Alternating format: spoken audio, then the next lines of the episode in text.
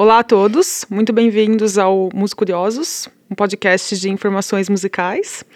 Uh, hoje nós estamos gravando em Santa Maria, na Universidade Federal de Santa Maria, uh, e a mesa de hoje é sobre música popular. Então, primeiramente, eu queria agradecer os convidados que aceitaram de muito bom grado participarem da mesa, que são professores da universidade também. E uh, eu gostaria que vocês se, se apresentassem brevemente, pode ser?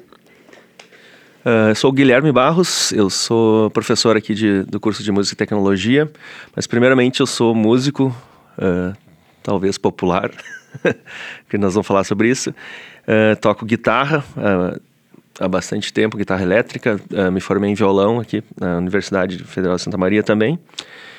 E toquei em várias bandas aqui da cidade, toco até hoje, então a gente vai falar dessas coisas.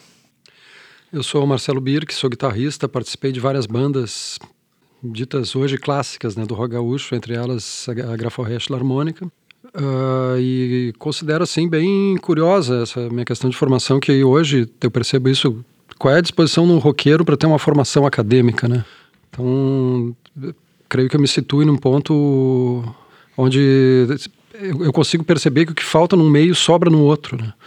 Mas é uma uma atividade que eu, eu consigo fazer esse diálogo, sempre foi muito interessante, mas se eu tivesse que me definir, eu me definiria, me definiria como um roqueiro, não apesar de ter formação em composição. Né?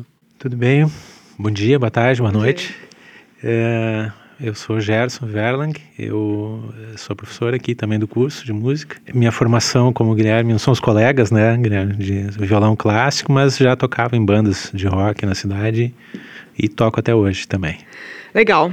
Pessoal, então, uh, de novo, muito obrigada por estarem aqui. Eu vou jogar algumas perguntas assim para a gente discutir sobre esse assunto que é tão de curiosidade né, das pessoas e, e tão próximo da maioria das pessoas que não são, music, não, não são musicistas, né? Não são músicos de formação, que é a música popular, que é o que está aí na mídia, que é o que a gente escuta, que é o que a gente tem mais acesso, principalmente as pessoas que não trabalham com isso, né? Então, uh, como que a gente define o que é a música popular? Eu, eu, eu acho que esse é um problema. Eu não, eu não gosto do termo música popular. Né, eu sempre converso, inclusive aqui na, na pós-graduação, a minha área é música popular. Eu sou o único lotado na, na linha de, de, de pesquisa da música popular, né? E eu sempre falo, ah, na falta de um nome melhor, né? É, por quê? Porque o nome ele não, não define a coisa em si, né? O nome, assim como geralmente o, o jargão musical, é, os termos não definem a música, né?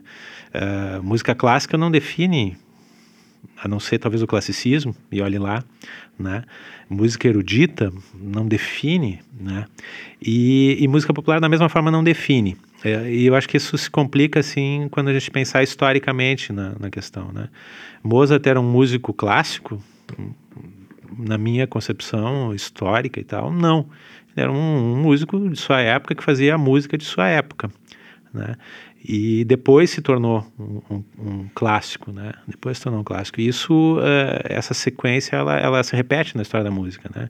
Bach era um músico clássico, né? Não é nem barroco nem clássico, né? É, no sentido de que essas, ter, essas terminologias foram inventadas depois, né? E ele utilizava do folclore, utilizava todos os recursos de sua época para compor, né? Então, eu acho que o termo não define. Eu acho um termo ruim, assim. É, eu estava pensando nisso, eu não, não, não li nada a respeito para tentar trazer da minha experiência mesmo. Eu acho que a, a palavra popular, se for pensar, é algo que vem do povo, né? Das pessoas, né? Então já não, não define nada mesmo, né? A palavra popular. Uh, depois eu pensei que podia ter o sentido de, de prestígio, assim, uma coisa que é popular, que um grande, um grande número de pessoas aprova aquilo, consome, né? Então pode ser visto desse lado, né? Como, como tem vários estilos hoje em dia aqui no Brasil que são populares e que são escutados mais do que outros, né? Tem é, tipo música alternativa, música, música popular, daí tem a, a ideia do popular eu acho que muito do termo ele existe por causa do, do conflito com a música erudita, né, com a música formal escrita. Eu acho que nasce daí essa, essa necessidade de até tem aquele livro do Júlio Medalha, o Música Impopular, né, que, ele, que eu, não, eu não li, mas eu acredito que ele, ele esteja defendendo essa tese de que a música erudita seja a música impopular, né. Então eu acho que tem, tem essa essa o popular seria tudo que não é erudito na visão de algumas pessoas, né?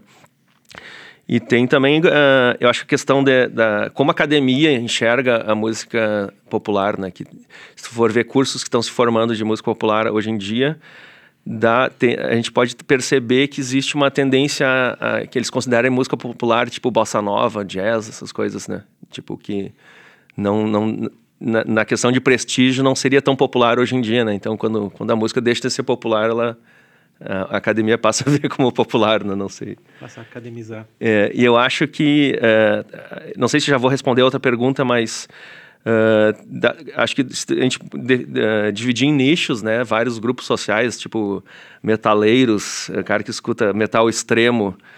Uh, para eles, a música popular vai ser completamente uma coisa setorizada. Depois eu posso dar uns exemplos interessantes. Então, eles, eles nunca. Tem grupos que nunca escutaram Chico Buarque, por exemplo. E, e eu acho que eles estão nesse nicho grande da música popular, né? Não sei. Olha, eu acho que esse termo, em última análise, ele é indefinível. E se continua a utilizar justamente por falta de ter um melhor, como o Gerson falou. Né?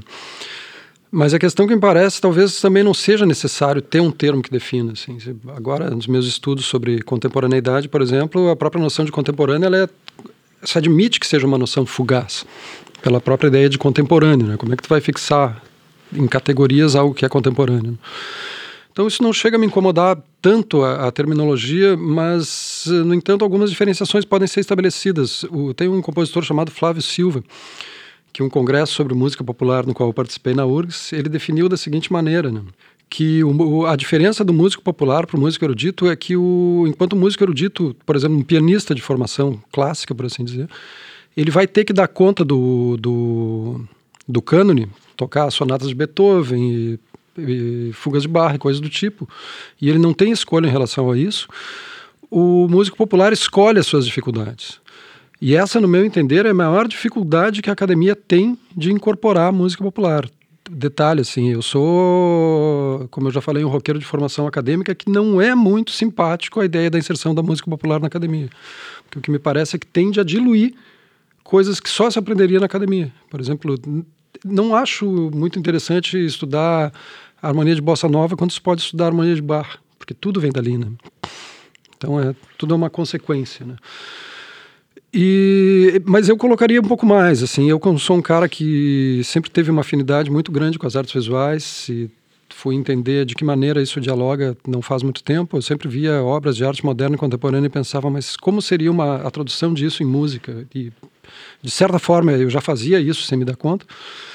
Eu percebo que, na verdade, o que a música popular faz é um recurso que eu chamo de iconização.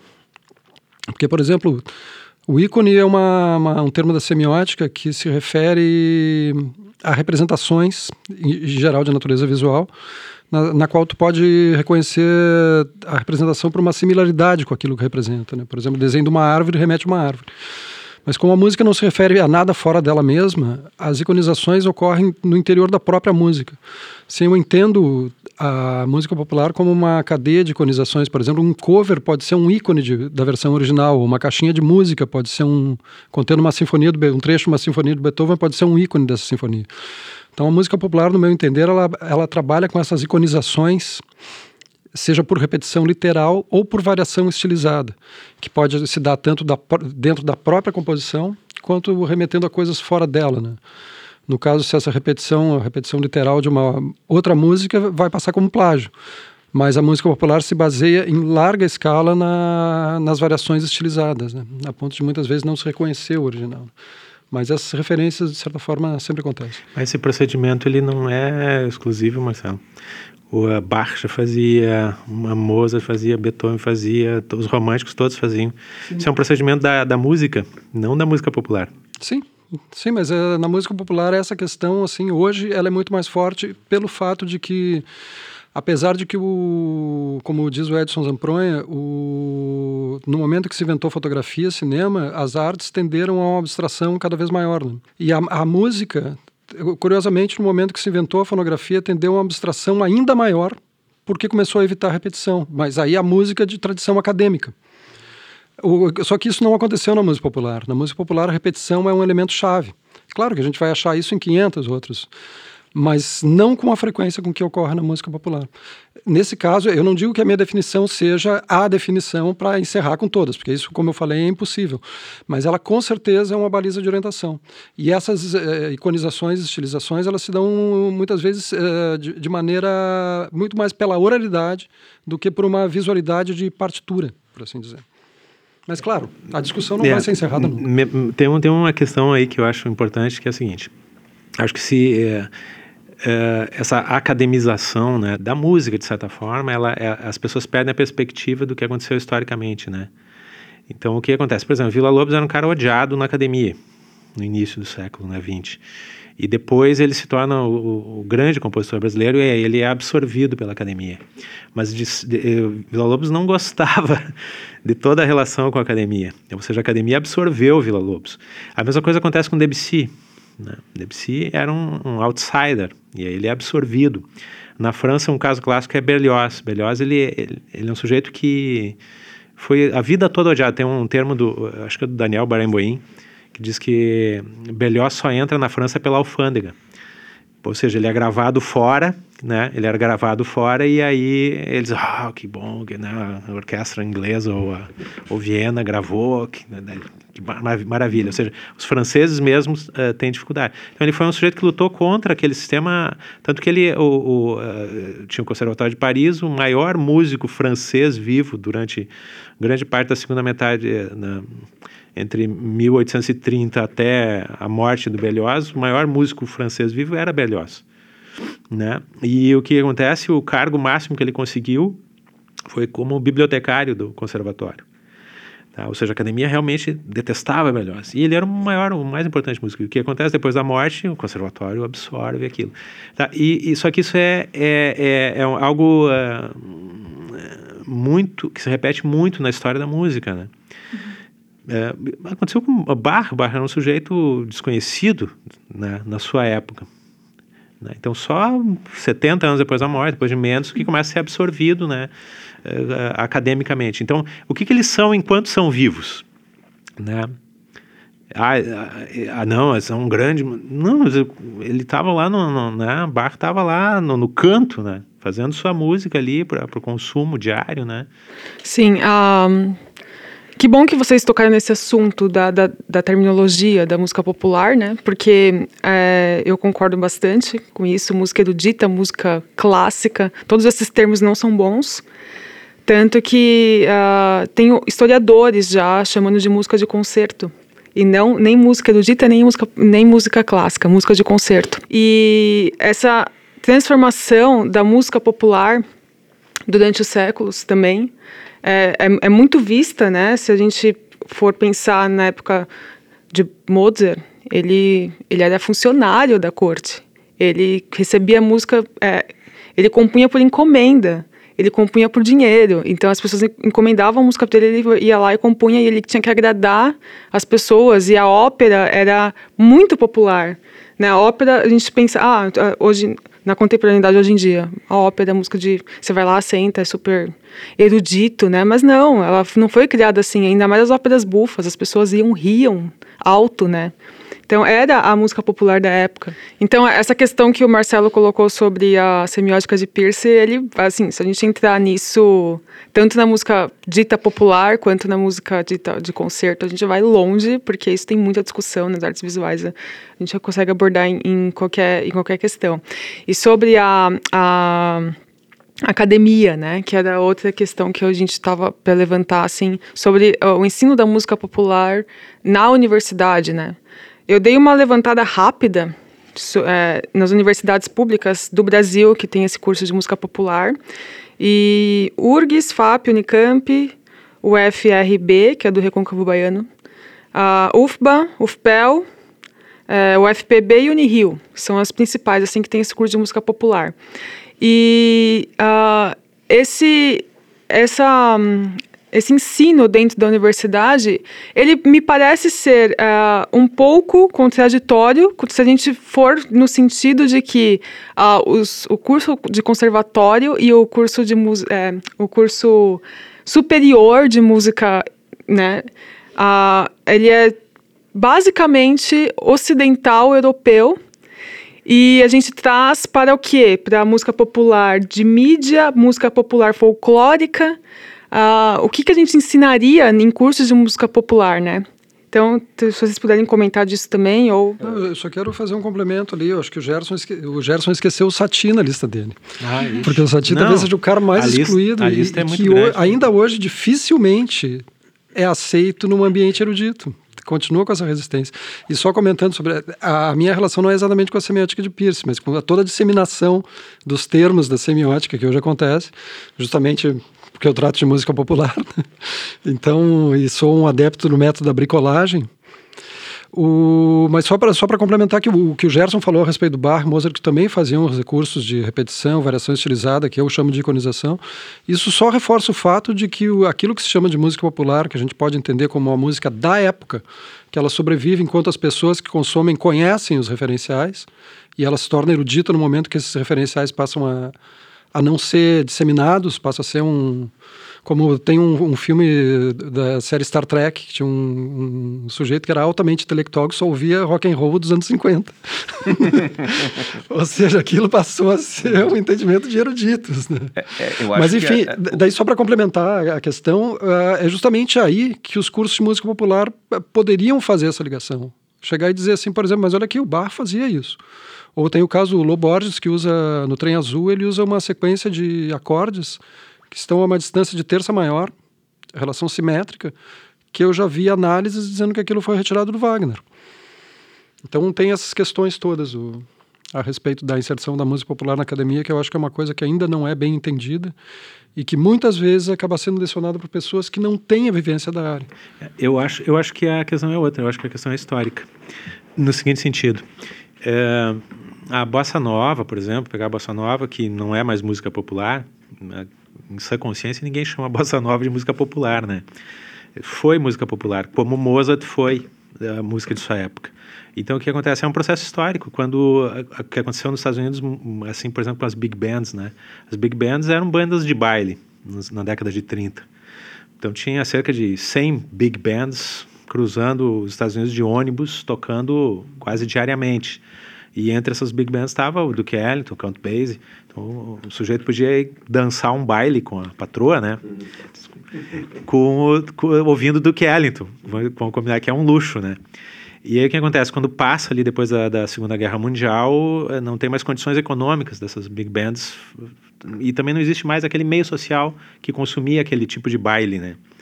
E, só que se, se, se, eh, há uma valorização estética da Big Band. Diz, não, isso não pode sumir, isso não pode desaparecer. Como é que a gente faz, então? Né? E aí começa, aí já começa o processo de academização, né? Ou academicização, como queira, tá? Começa o processo de, ah, já não é natural. E aí como manter? Você tem que criar escolas. Hoje o jazz o jazz é uma, é uma, segunda natureza da música erudita nos Estados Unidos. Todas as universidades têm jazz e tal. E tem big bands, assim como tem orquestras. É a orquestra americana, né? Então, daqui a 100 anos, talvez realmente o único lugar que a gente vai conseguir ouvir rock and roll dos anos 50, ou Beatles e tal, vai ser na, vai ser na escola. Então, me parece um processo histórico, realmente, e é, eu sou a favor, eu sou a favor. Eu acho que com o tempo esses termos eles vão se ajustando. É simplesmente ensino de música. Né? E aí você vai recorrer a determinados processos didáticos para ensinar música. Né? Não importa. E a música, como a música é dinâmica e vai mudando, vai incluindo outras tecnologias, você vai estudando aquilo da mesma forma. Então, essa dualidade que nós temos agora, nesse momento de música popular, eu acho que é simplesmente para incluir um novo repertório, um repertório como a bossa nova, ou como o rock, ou como o jazz, em que ainda essa discussão ela não, não foi amadurecida. Né? A discussão não está madura, então uh, o que, que faz? Vamos ensinar música com esse repertório? Ah, mas eu não, já não sei, eu toco piano e o meu repertório vai até o fim do século XIX, eu não vou dar aula de rock. Ah, então a gente cria um curso novo. É, basicamente é isso. Né? É, talvez, é, é, possivelmente no futuro, não, esse choque não vai existir. E uh, essa questão, tu tinha falado da, da diferença do popular, do erudito do músico que aprende na escola, né? O, o repertório é mais fechado, talvez para o erudito, que ele tem que e, mas o, o, jazz nos Estados Unidos também tem uma ementa super, uh, super fechada também. Você tem que aprender uh, standards, você tem que aprender as escalas é, da mesma é, forma. é assim. mais hermético que, o, que a música chamada erudita, né? Uhum. O, o, tem um... O Marcelo tá sofrendo aqui, ninguém vê, né? não, mas não tô o, sofrendo. mas o, uh, o, o Ciro, Ciro Visconti, ele é professor do, do, do Souza Lima, em São Paulo. Vocês conhecem o Ciro? É, o Ciro é um roqueiro de raiz, assim, um excelente guitarrista. E ele falou: oh, meu problema lá é o jazz. o jazz se tornou tão música erudita que o rock sofre preconceito na minha escola. Entende? Então ele tá. Então, veja então o problema é o rock, não é, o jazz. É, é. Entende? Então eh, começa a ver, a ver esse tipo de nicho, assim, mas é sempre a mesma coisa. Né? É um processo uma, de. É a dança da cadeira, assim, vai é. saindo um estilo, vai para é, o é. lado, senta um novo, assim. Sim, mas enfim, eu, eu, defendo ainda a, a, definição do Flávio Silva. Eu acho que de fato o músico popular é aquele que escolhe suas dificuldades. Se a gente vai pegar o Charlie Parker, por exemplo, ninguém botava o cara na prensa de estudar do jeito que ele estudava para tocar como ele tocava. Né? O próprio John Coltrane. Aquilo era uma escolha de dificuldades extremas, às vezes até piores do que o cara dominar o cânone ocidental. Né? No momento que isso passa a ser uma, uma exigência, digamos, formal, eu acho um pouco estranho, porque são coisas que as pessoas ainda estão vivas, né? que é bem característico da nossa época, que as coisas se tornam. As, as pessoas sobrevivem mais do que as suas propostas, né, por assim dizer. E aí a gente pode entrar toda uma questão de que essa, toda essa mudança de tecnologia absurda ainda permite que a gente olhe para tecnologias recentes como velharias Coisa que, por exemplo, na invenção da imprensa levou séculos até aquilo se disseminar. Só, só se tornou alfabetização universal, uma coisa só começou a acontecer com as demandas da Revolução Industrial. Ou seja, para muita gente aquilo não fez a menor diferença, a vida continuou como estava. Mas hoje a gente não tem como pensar isso. Mesmo no, no digital, que essas transformações são muito mais forçadas, né? Tipo, introduzem tecnologias que não são de fato necessárias além do aspecto comercial. Então, acho que no momento que uma determinada linha de, de, uma determinada prática que era caracterizada pela escolha que as pessoas faziam das próprias dificuldades passa a ser sistematizada e essas dificuldades são postas de antemão, aí tá, pode ser um bom momento em que essa música deixa de ser popular, né? o que é complicado porque ela permanece sendo as duas coisas, dada a rapidez com que isso acontece.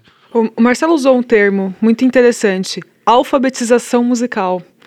E universal. Universal, ah, universal, entendi musical. Mas eu vou puxar o gancho mesmo assim. Ah, sobre essa alfabetização musical mesmo. Vocês acham, qual a opinião de vocês frente à música popular?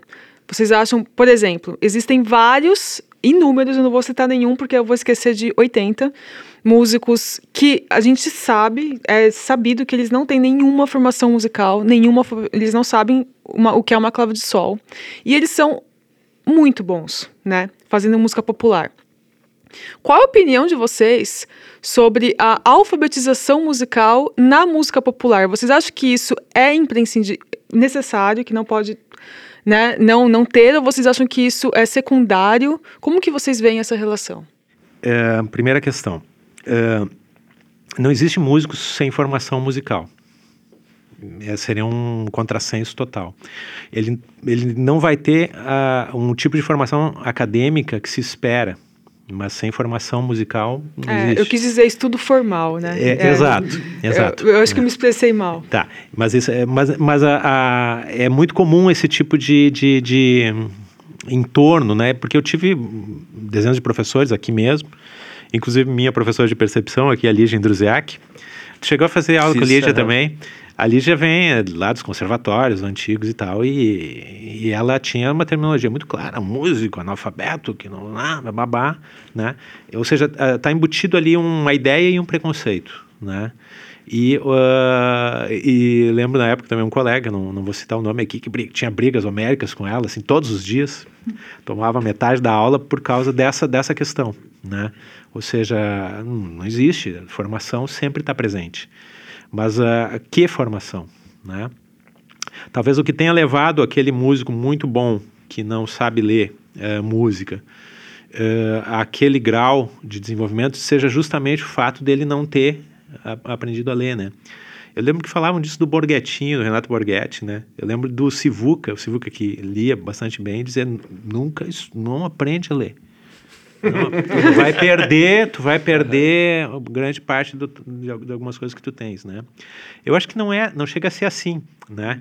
Mas eu entendo quando, quando, quando alguém que entrou no processo como Sivuca e fez todo o aprendizado está dizendo para outro, diz, ó, oh, não precisa, entende? Não, não vai. Então o que acontece? Eu acho que são formações e formações. Por outro lado, esse músico ele tem assim quase que invariavelmente um, um, um recalque, né? Um, porque como ele não, às vezes não sabe bem onde está pisando por não saber ler, ele fica sempre olhando assim para o Olimpo, né? Aquele professor, o compositor que sabe ler, quando não é nenhum bicho de sete cabeças. Então acho que tem muito de mistificação da questão, né? É, eu acho interessante uma, uma, uma, uma, uma formação universal, né? Mas essa formação universal, ela também está evada de preconceito no sentido de que a gente está muito pensando em música ocidental, né? O músico indiano, ele vai aprender uma outra notação. Através da oralidade, né? Escutando, é, de, passando de geração em geração e não aquela música escrita que ele vai é, aprender a ler. Só que eles têm uma escrita. A música indiana sim, tem, tem, uma escrita. Mas, só que escreve outras coisas. É, sim, mas... A, o, o, aprendizado ali é diferenciado da música ocidental, né? É mais por oralidade mesmo, ouvindo e tal, do que tem um detalhe, porque talvez não seja tão diferente, porque ele, o ensino indiano ele é muito próximo da questão mestre-discípulo, né? Essa oralidade é de um mestre que passa por discípulo. Isso não é tão diferente assim da nossa nosso processo, né? De um professor de piano para um, um aluno. Então, né? Só, um, é, só... um, mestre não aceita, como aluno de sitar, um discípulo que não se empenhe. Que é o caso, o Ravi Shankar botou o George Harrison na prensa e diz, outro estuda, outro para com isso. Né? Mas só para complementar ali, já que eu levantei a mão. Tá, não, eu de fato, eu acho que não é imprescindível a pessoa saber ler. Eu tenho um exemplo que é o Pepeu Gomes, que eu vi uma, para mim, um dos grandes guitarristas de todos os tempos, de qualquer lugar eu vi uma entrevista dele dizendo eu nunca precisei aprender a ler música porque eu ouvia uma música e de primeira eu tocava ela do início ao fim. E eu acho bem possível que ele faça isso, que ele tenha essa capacidade, né? Agora, o, o que acontece, o fato da pessoa saber ler, isso pode poupar tempo de ensaio e tempo de estúdio também, né? Considerando que se a pessoa vai para o estúdio, isso é uma coisa cara, né? O cuidado que se tem que ter, como em qualquer tecnologia, em qualquer meio que a pessoa vá, vá se, se vá transitar, ela não pode se render aos pressupostos desse meio. Porque, como tu fala do Sivulca, não aprende a ler. O que eu percebo assim, quando eu, eu passo uma partitura para algum músico vai tocar comigo, a tendência é que aquilo seja executado como uma coisa dura, como se fosse uma lei. E eu digo, não é para isso. Uh, não é uma coisa exatamente fácil das pessoas entenderem, porque é exatamente assim que parece. As tábuas da lei, o cara está recebendo aquilo e que é uma coisa que é estimulada no ensino formal. Né? O músico de orquestra, por exemplo, para improvisar é um drama. Mesmo coisas muito simples, né? Ele, e ele, ele rebate dizendo: eu que já, já muito já trabalhei em produção fonográfica, o, os procedimentos para gravar uma banda de rock e um quarteto de cordas são diametralmente opostos. Opostos, né? Um quarteto de cordas, se tu não colocar ali mão firme, dizendo tem que fazer assim, tem que fazer, que se deixar os caras entrarem no estúdio e vejam o que, que vocês querem fazer, eles não fazem. Se tu faz isso com uma banda de rock, nossa, vai ser um conflito tremendo. Né? Então, são de fato coisas diferentes. A única questão que talvez que se deva ensinar no momento que a pessoa vai ensinar a notação, seja lá qual for o idioma, a técnica, seja lá o que for, e mesmo técnica de estúdio, que é uma coisa tão condicionadora quanto, é que a pessoa tem que estar consciente e alerta para que esses condicionamentos não se sobreponham à própria pessoa, que é o que geralmente acontece. Eu, como sou cria dos anos 80 até o advento dos estúdios domésticos, entrar em estúdio era uma briga porque os caras sabiam fazer a coisa de um determinado jeito, qualquer coisa que não fosse aquilo era um disparate.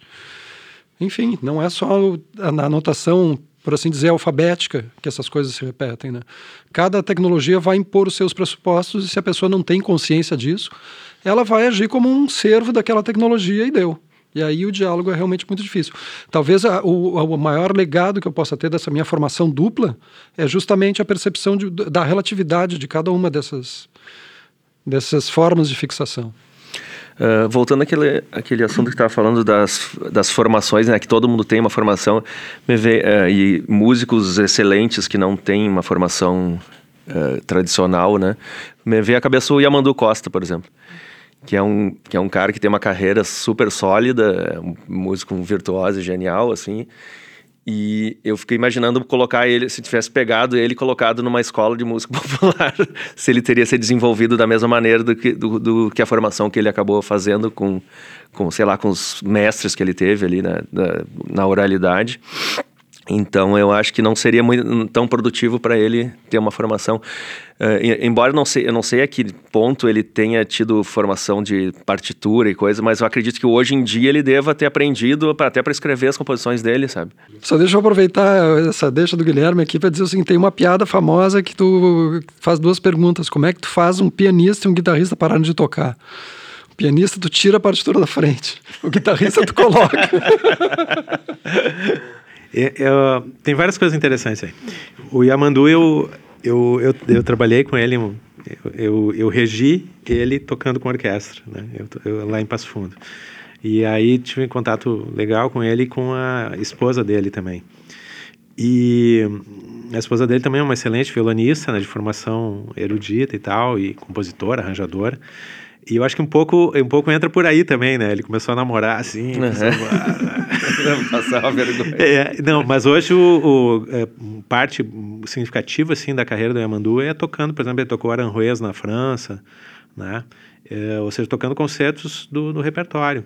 E isso levou a duas questões. É, uma é a, aquela famosa doma do som dele, né? Que o som dele era Gaudério para mais de de metro, né? E aí ele foi amaciando aquilo, né? Tornando mais uh, menos men mais limpo, né? Um pouco o som. E, e outra coisa é a formação uh, musical nesse sentido também, de ir absorvendo a questão da partitura, de leitura e tudo uhum. mais, né? Então, mas acho uma coisa que veio depois, né? Sim, mas aí que tá. Eu acho que não é todo músico que precisa da escola. né? O, o Yamandu, ele, ele ou não, não precisa na escola naquele momento que você acha que precisa. A escola é algo que você precisa na hora que você sente a necessidade dela, né? É, não, não quer necess... É, você, o, o, músico, digamos assim, o artista, né? O artista, ampliar um pouquinho isso, ele vai buscar aquilo porque, ah, eu quero determinada coisa, né? Eu quero determinada formação, determinado, né? E eu lembro de. Eu não lembro quem falou isso, mas diz: ah, uma, um, voltando às faculdades de música popular, né? A, a, faculdade de música popular não é para formar um Caetano Veloso, é para formar um bom músico acompanhador do Caetano. Entendeu? Então, é porque o Caetano você não forma, né? Assim como o Debussy você não forma. Entende? Eles aparecem. O Vila Lobos você não forma. Ele que se forma. Tá? A, a sociedade forma, né?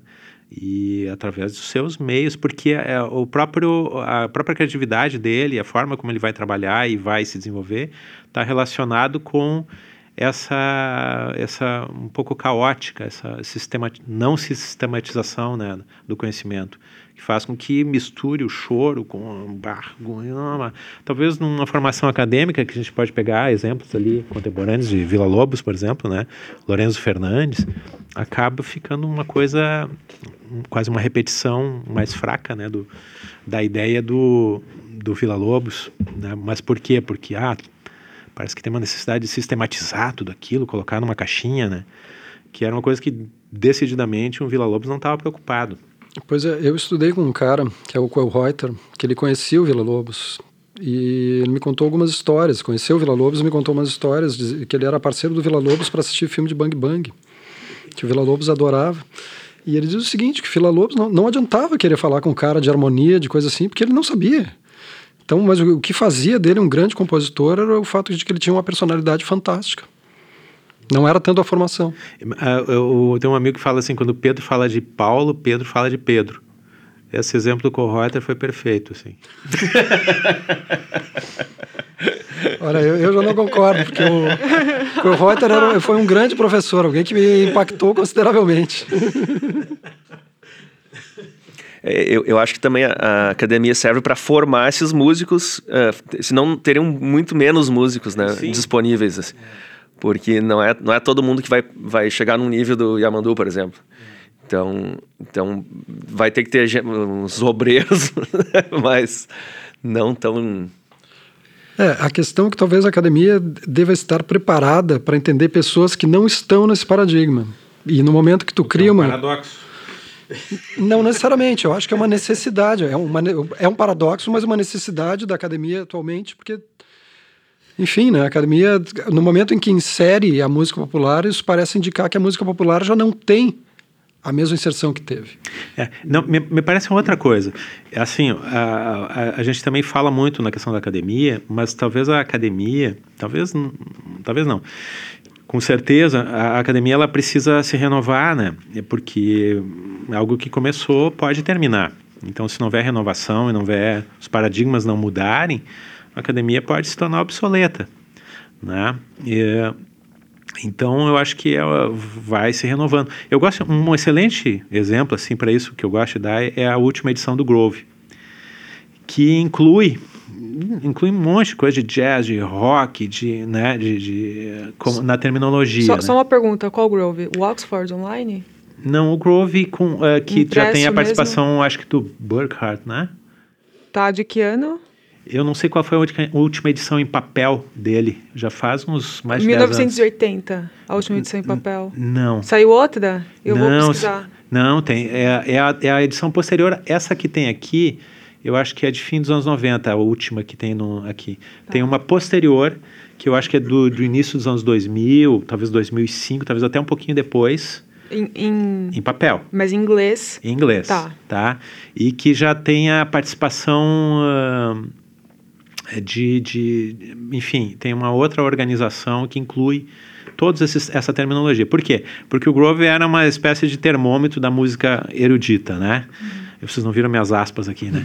Mas é um termômetro da música erudita. E aí, quando começam a incorporar é, a questão do rock, dos Beatles, dos Stones e tudo mais, é, é porque aquilo ali tem um significado. Uh, tem um significado histórico. Né? Outro exemplo é o, o, o livro do História da Música Ocidental, né, do, é, do Grout Palisca, que incluiu o Burkhardt na organização e ele já avança, né, ele sai daquele cânone mais uh, ainda um pouco anos 50 do, do, do do livro, incluindo já Beatles e outras coisas ali, outras tendências. Tá? Então isso é, uma, é quando a história começa a incorporar esses, esses movimentos e tal, né? E como algo importante. Aí dizer, é, é tudo? Não, não é tudo. São alguns movimentos que dizem, ó, oh, isso aqui foi significativo para a história da música.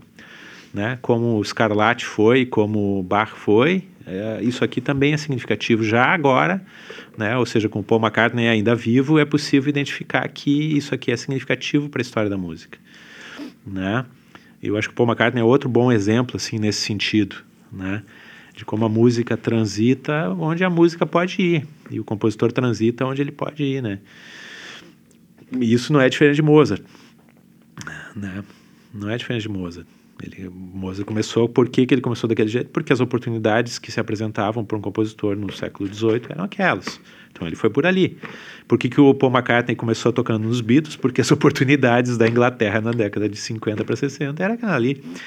É igual, uhum. né? Então as oportunidades se apresentam de acordo com, com as possibilidades.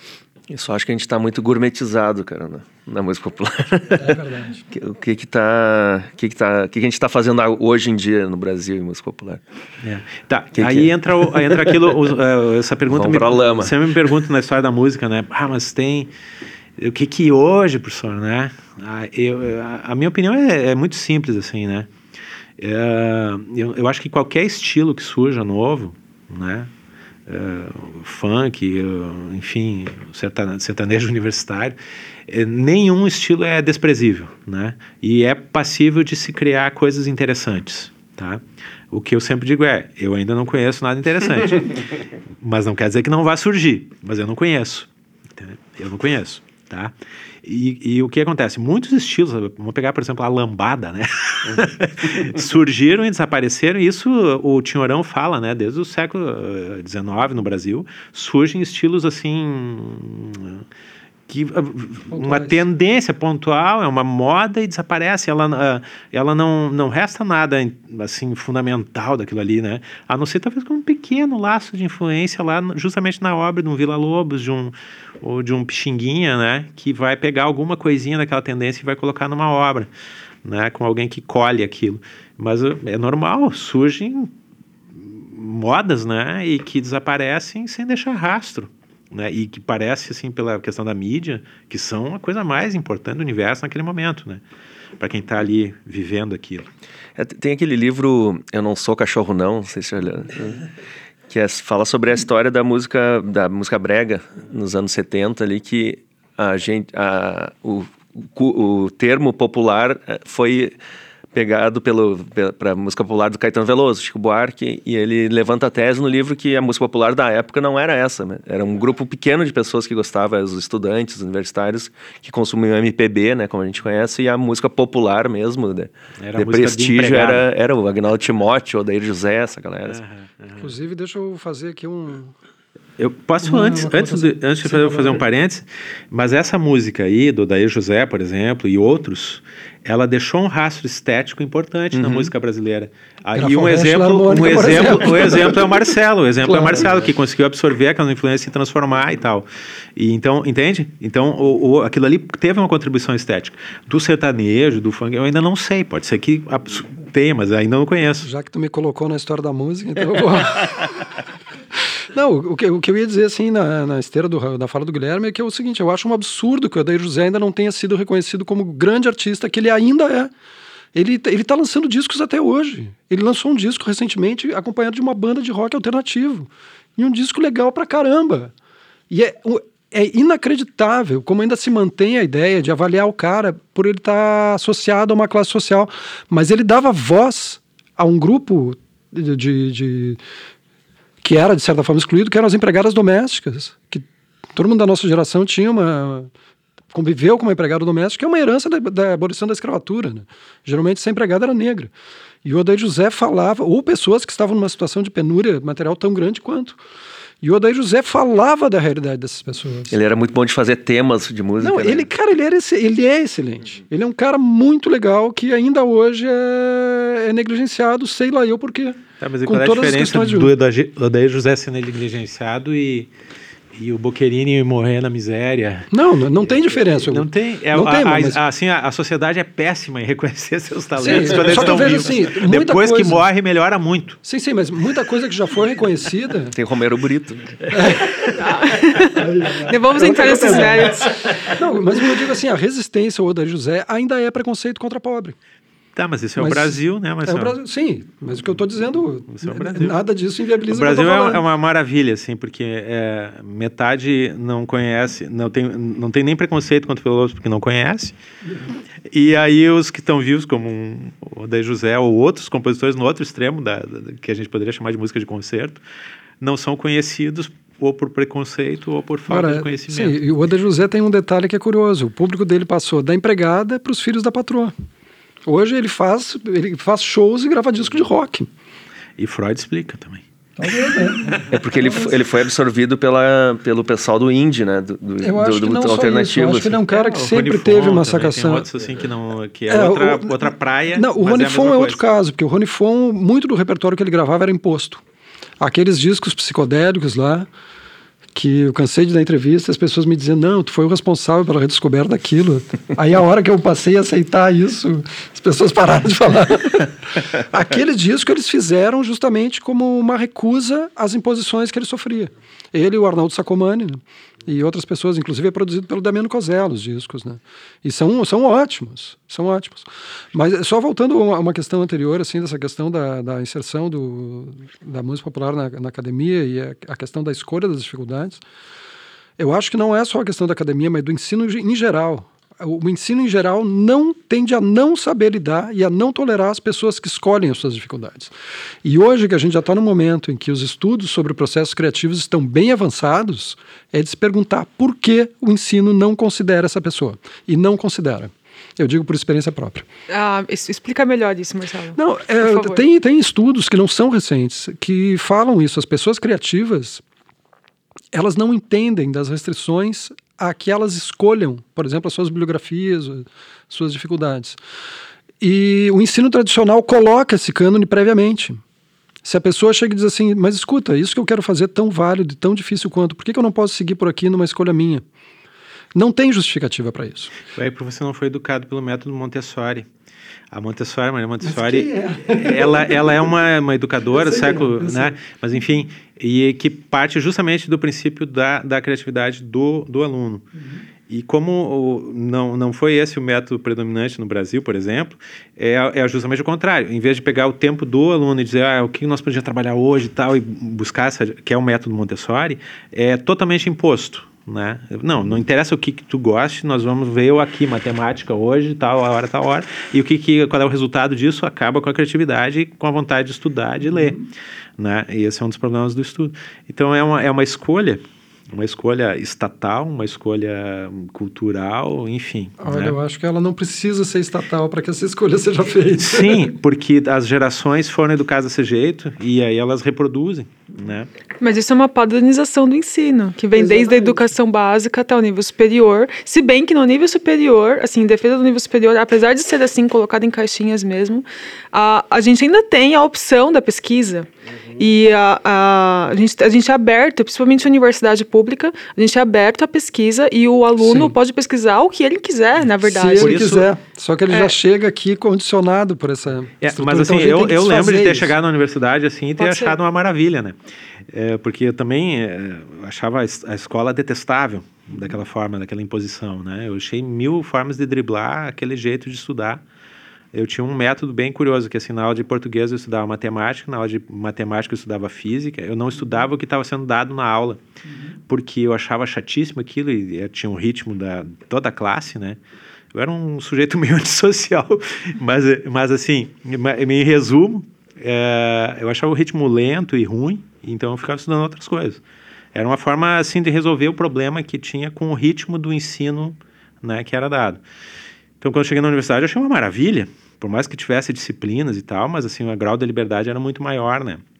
Então, é, enfim, mas isso não vem ao caso. Só me lembrei. Só me lembrei. O... Eu lembrei uma outra coisa também, mas agora fugiu. Daqui a pouco eu lembro.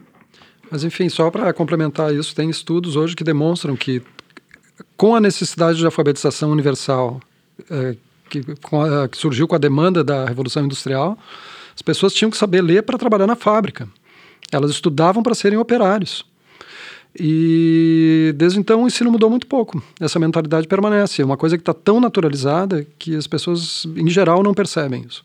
E, no meu entender, é um problema seríssimo no mundo de hoje. Né? É. Tem... Tem, uma, tem uma literatura, estou falando de ficção ali, inglesa, do século XIX, eles tematizam muito, muito a questão, porque é, eles pegam o choque da Revolução Industrial Inglesa, né? E aí eles tematizam muito esse choque assim do operário querendo se emancipar. Emancipar criativamente, emancipar de várias formas. E também o tema da mulher querendo se emancipar, porque a mulher também tinha uma educação muito deficiente, muito sem opção profissional e tudo mais, né? Isso é um tema bem, bem recorrente, assim. Eu lembro de um, um livro do, do Ian Forster, o Forster, que, que, que é o uh, Howard's End, que tem um operário que ele é super culto, né? Mas ele pertence àquela classe e ele não consegue escapar daquilo porque ele gostaria de estar lendo, de estar crescendo, mas ele não tem tempo porque ele tem que trabalhar, sabe? E ele percebe que ele vai morrer de tanto trabalhar e não vai conseguir se emancipar. É, é triste, assim, a, aquela visão, sabe? E é um fragmento só, porque tem toda aquela alta sociedade, ele tem uma, uma moça. É, então, essa questão da emancipação, né? Uh, do, do, indivíduo, assim, pela educação, pela leitura, pela sensibilidade, né? Talvez realmente não seja cara às as classes mais altas que não querem essa emancipação, né? E a gente sabe que isso se repete no mundo afora, né? E no Brasil, a gente sabe, né? Recentemente, isso é uma onda bem forte. No mundo, né? No mundo. Yeah. Tem uma amiga minha que é uma artista plástica chamada Vivian Kakuri. Ela escreveu um livro, O que Faço é Música, que é justamente do do da incorporação de discos de vinil para artistas plásticos. Daí ela cita o Cildo Meirelles, Walter Caldas. Eu sou contra, você está destruindo o acervo musical. Inclusive, agora em São Paulo, no Sesc, teve uma excelente exposição onde esses discos estavam expostos e a gente tinha a oportunidade de ouvir. E são discos para serem inseridos num espaço positivo mesmo. Qual Sesc? O Sesc Belenzinho. Um disco é sobre o vinil. É bom, essa exposição é excelente, assim. Mas no, a, daí a Vivian apresenta, ela fez esse estudo e ela apresenta um vídeo que é uma espécie de resumo da, da, da dissertação, acho que de mestrado dela, trabalho de mestrado. E numa delas aparece uma frase, posso estar enganado, mas acho que era nesse vídeo que dizia assim: uma linha de produção fordista não é feita para ser experimental. Digamos que o ensino incorporou essa ideia de linha de montagem e ele não tolera essa ideia do, do experimental, seja lá o que for. Essa palavra que hoje já não é tão usada, mas acho que faz todo sentido. A linha de produção ela é feita com uma finalidade específica que não tolera desvio. É, eu acho assim, a, uma das questões assim, um choque que tem é a questão a educação já teoricamente ela já superou isso, né? O Edgar Morin, sim, teoricamente, o Edgar Morin já vem trabalhando insistentemente sobre essa questão de que o mundo, não é uma questão da educação, o mundo só vai sair desse problema de, de tudo que envolve a poluição, a destruição do próprio planeta com uma educação emancipatória né, e livre. E, portanto, tem que mudar a educação para que as pessoas comecem a pensar dessa forma. E só que a, as resistências ainda estão muito presentes, inclusive dentro da universidade, né? Ou seja, as pessoas leem, mas não aplicam. Leem o Mohan, estudam, mas não aplicam. Não aplicam estudam para citar no. É, para citar é, exatamente. próximo trabalho acadêmico. Exatamente. Tá? Tem que tirar uma citação daqui. Eu queria puxar um, um outro assunto. Posso? Sim, sim. Tá, eu. É, Música popular. Posso... tem, tem muito a ver. Porque o que acontece? A minha, a minha formação ela é dentro de algo muito estranho, o Marcelo sabe, o Guilherme sabe, que é o chamado rock progressivo, né? E o rock progressivo é um, é um troço uh, amado e odiado, mas, a, mas uma, uma das questões básicas é que ele é justamente a união entre o rock e, a, e as tradições da música clássica, né? da música erudita. E, ou seja, talvez seja a forma mais de concerto do rock. Né? Uh, e, e só que daí, quando eu comecei a pensar, assim, porque eu entrei naturalmente como adolescente nessa onda e, e nunca mais tirei o pé, né? E, mas depois, pensando a respeito do que, que era o rock progressivo, como definir o rock progressivo e tal, é, eu vi, não, eu, eu, eu, vi uma definição do Steve Howe, que é um guitarrista do Yes, né, ele deu uma definição perfeita, ele disse, não, é a união de duas tradições, a tradição da música de concerto ocidental com a tradição do rock e do blues. Am, ambas tradições centenárias, né, ou milenares, no caso da e que se unem naquele ponto ali você começa a utilizar recursos das duas, o que é um, a, cria uma profusão, uma riqueza muito grande. Mas aí o que, que acontece? Daí você começa também a estudar a tradição do rock, estudar que ela tem um livro muito interessante que o é, eu acho que é do Valdir Montanari, não tenho certeza que ele, ele o nome do livro é o seguinte depois ele mudou o nome do livro porque as pessoas achavam muito engraçado o, o ridículo até ele mudou mas mas ele diz não o nome é esse que é uh, Rock, os primeiros 200 anos. É o nome do livro, tá? Porque o rock nasceu nos anos 50 e tal, como os primeiros 200 anos. Mas ele prova no livro todas essas influências que vêm, né, uh, centenárias, que vão desembocar para formar o rock. Né? Ou seja, as, os estilos, eles, uh, quando eles são ricos, eles têm, têm, têm profundidade, eles eles são rios, né? Eles absorvem uma série de, de, de elementos para a formação daquele estilo. Né? Então não é de, de se espantar que também ele fale, tenha falado para tanta gente, tenha um alcance tão grande, né? Porque tem a tradição do blues, tem a tradição do jazz, do boogie woogie, né? mas tudo aquilo vai somando para formar o estilo, né? E e o que acontece? Você começa a estudar aquilo também, porque as coisas que são naturais eu vi um. Tem um Robert Johnson, né? Comentei com o Guilherme ontem. Tu chegaste a ver o, um documentário surgiu agora do Não Marcelo. É um, o Robert Johnson é um sujeito meio misterioso do blues rural, né? Tocava violão e cantava, morreu muito cedo. E tinha. E é o famoso sujeito do blues ali que gerou aquela história do pacto com o diabo, né?